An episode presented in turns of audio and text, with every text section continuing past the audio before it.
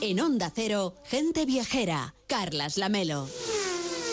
El mundo del deporte de competición es también una motivación para viajar. En unas horas arranca en Bahrein, en el Golfo Pérsico, la temporada de la Fórmula 1. Se lo van a contar, claro, con detalle en Radio Estadio. De hecho, la competición se va a alargar hasta el 8 de diciembre en el Gran Premio de Abu Dhabi. Así que tenemos un montón de meses para viajar por diferentes sitios, Víctor. Desde luego, Lamelo, son 24 carreras este año con nuevas incorporaciones, alguna ausencia llamativa y el esperado regreso del Gran Premio de China. Cada carrera es una excusa perfecta para visitar estos destinos, conocer su cultura, su gastronomía y, por qué no, vivir el ambiente que se respira en estos eventos alrededor del mundo. Por cierto, que el calendario de algunas pruebas se va a adaptar por motivos religiosos como el Ramadán, que empezará el 10 de marzo y bueno, pues condiciona algunas de las pruebas. Nos acompaña Mar González, que es director y fundador de Sport Trips, una agencia de viajes especializada en la Fórmula 1. ¿Qué tal? Buenos días. Hola, buenos días Carlas, buenos días Víctor. De los premios que tenéis así por delante en el calendario que arranca hoy, ¿cuál es el que tiene más éxito entre los viajeros? Bueno, yo creo que en el número uno está Monza. Eh, aunque bueno, pilla mitad de temporada, pero siempre es el más solicitado en, Italia, la casa de Ferrari. Es por eso, ¿no? Y también por la cercanía, imagino que es mucho más barato que irse al Gran Premio de Japón. Sí, exacto. Eh, bueno, la conexión España-Milán, Monza está muy cerquita de Milán, entonces eh, siempre eh, buscamos unos paquetes con alojamiento en Milán, tienes Monza una media horita y es muy, muy fácil acceder al circuito.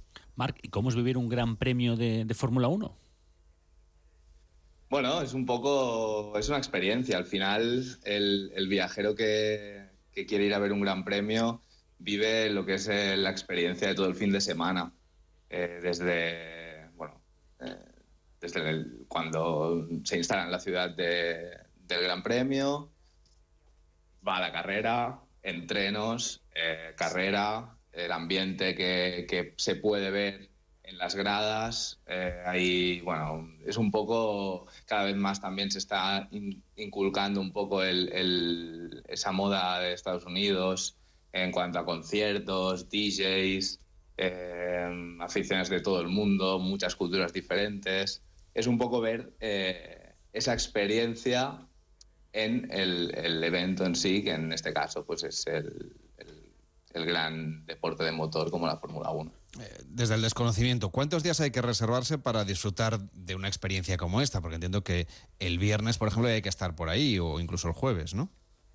Sí, eh, lo ideal sería un pack. Eh, nosotros, por ejemplo, comercializamos packs de bases de cuatro noches. Vale. Con empezar el jueves, llegas el jueves a ciudad, te instalas, aprovechas pues, para cenar, conocer alguna cosita de, de la ciudad de destino y luego el viernes ya dirección circuito, tienes todos los entrenamientos libres, no hay tanta gente, puedes a lo mejor moverte con más libertad por el, por el circuito, conocer más, más rincones. Y, bueno, luego ya el sábado ya la cosa se pone calentita con, con la pole position y el domingo ya es la locura.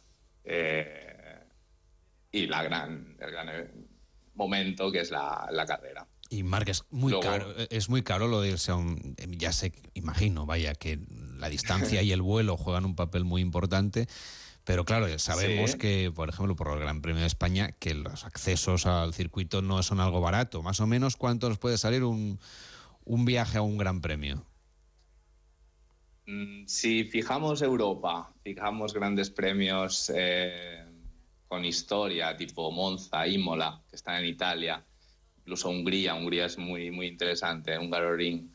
Eh, un precio medio con hotel, cuatro noches, con entradas todo el fin de semana, entre 1.200, 1.500 euros por persona. Y, por ejemplo... En una tribuna, por eso, ¿eh? Porque claro, te iba a decir? luego también, exacto, hay muchos tipos de... O sea, dentro de la experiencia, tú la experiencia la puedes vivir de diferentes maneras. Nosotros ofrecemos la posibilidad de vivirla desde una General Admission, lo que es la pelus de toda la vida, eh, pues que no tienes una, un asiento numerado en el circuito, pero te puedes mover por todo el circuito, por el césped, eh, ver, por ejemplo, aquí en Cataluña, en Montmeló, tenemos de las mejores pelus de, de, todo, de todo el mundial, porque puedes irte moviendo y ver diferentes, diferentes, la acción en diferentes curvas. Pero luego tenemos tribunas en curvas míticas como la parabólica de Monza, como la Tosa de Imola, como la Nouvelle Chicane de Mónaco, que es un poco más exclusivo. Y luego tenemos ya el tema del hospitality, que también se está desarrollando mucho últimamente, sobre todo enfocado también para empresas o bueno, que hacen eventos, aprovechan el, gran, el fin de semana de, Gran Premio para hacer un evento o invitar a, trabajadores o clientes o proveedores, que es más en tema de paddock, más exclusivo, puedes conocer a pilotos, puedes entrar a boxes, bueno, te mueves un poco con, con lo que es la, exclusividad del Gran Premio. Entonces, claro, el, abanico de precios es bastante amplio, pero una experiencia base eh, para disfrutar al 100% el Gran Premio en una tribuna de un circuito normal, pues eso, unos 1.200, 1.500 euros aproximadamente. Creo que organizáis otro tipo de viajes vosotros también. Sí, sí, sí. Es decir, al final eh, la agencia Sport Trips nace en 2017 y un poco de la, de la unión de las dos grandes pasiones que son el turismo y el deporte para eh, facilitar a, esos apasionados del deporte pues poder ver esos eventos deportivos que siempre han soñado, ya sea Fórmula 1, sea Premier League, sea Roland Garros, Tour de Francia. O sea, todo grandes acontecimientos deportivos, pero convertidos en una opción de viaje, ¿no? Exacto, exacto. Entonces aprovechas el evento para conocer pues, la ciudad de destino, eh, la cultura del lugar y, bueno, un plan, un plan ideal para el amante del deporte y, del turismo, claro. Por cierto, Marc, se están incorporando nuevos destinos, por ejemplo, Bahrein y Arabia Saudí. ¿A los viajeros les apetece ir a esos sitios nuevos o prefieren ir a un circuito clásico, no sé, a Mónaco? De entrada, bueno, están, está por descubrir un poco. De entrada no apetece. en el sentido de que, bueno, eh, los más nostálgicos tienen claro que quieren viajar a circuitos eh, más históricos, tipo, pues lo dicho, Monza, Silverstone también, el mítico Spa-Francorchamps en Bélgica. Eh, bueno, más los, de los de toda la vida. Sí que es verdad que lo que apetece mucho, va apeteciendo cada vez más, es todo el tema de Estados Unidos Estados Unidos ya tiene tres grandes premios, tiene Austin, tiene Miami, tiene Las Vegas, que el año pasado fue la primera vez. Y, y, luego el Gran Premio de México también está siendo una pasada con récords de, asistentes. Y se está explotando, explotando mucho en, en, en ese continente. Y bueno, un poco evolucionando, porque está evolucionando mucho lo que es el producto de la Fórmula 1. Mar González, director y fundador de Sport Trips, esta agencia de viajes online especializada en llevarnos a grandes acontecimientos deportivos. Hoy que arranca la Fórmula 1, queríamos hablar de cómo son esos viajes para conocer los grandes premios que hay por todo el planeta. Hasta la próxima, buenos días. Buenos días, muchas gracias por la llamada. Un saludo. Y la ciudad de Nagoya, en la prefectura de Aichi, en el circuito de Suzuka, en la ciudad que lleva, por cierto, el mismo nombre, la prefectura de Mie, serán los anfitriones del Gran Premio de Japón que se va a celebrar del 5 al 7 de abril, o sea que tenemos tiempo, Víctor, para hacer las maletas. Exactamente, y una fantástica excusa para los amantes de los viajes y del motor para vivir, pues no solo la pasión de un Gran Premio histórico de Fórmula 1 como este, donde se han vivido finales legendarias como las ocurridas entre Alan Prost y Ayrton Senna, sino pues para poder aprovechar y descubrir un nuevo destino, un país y una cultura ancestral como la japonesa. Está con nosotros Hajime Kishi, que es director de la oficina en España de la Organización Nacional de Turismo de Japón. ¿Qué tal? Buenos días. Hola, ¿qué tal? Buenos días. ¿Cuál sería la recomendación para acceder a ese Gran Premio de Japón que será en abril? Bueno, la primera recomendación es, eh, todo el mundo me lo pregunta, ¿no? ¿Cómo llegar hasta el circuito de Suzuka? Eh, normalmente todos los vuelos se dirigen a Tokio y a Osaka, pero lo más sencillo para llegar a Suzuka es aprovechar algún vuelo que llegue y aterrice en, en la ciudad de Nagoya y que la tercera ciudad eh, de Japón, la ciudad, una de las ciudades más industriales, y desde Nagoya pues acceder eh, de en tren eh, e incluso en ferry, ¿no? desde el aeropuerto hasta, hasta llegar a la ciudad de Suzuka. Y todo en, en un poco más de una hora aproximadamente. Hajime, y nos comentabas que el 30 de marzo también se va a celebrar en Japón, esta vez en Tokio, la primera carrera de Fórmula E en circuito urbano. ¿Qué experiencias van a poder vivir los viajeros que visiten Tokio con esta excusa? Pues la verdad es que para nosotros es una gran alegría poder vivir la Fórmula 1, la Fórmula E, perdón, una carrera en circuito urbano en Tokio, porque no es, no es lo más habitual.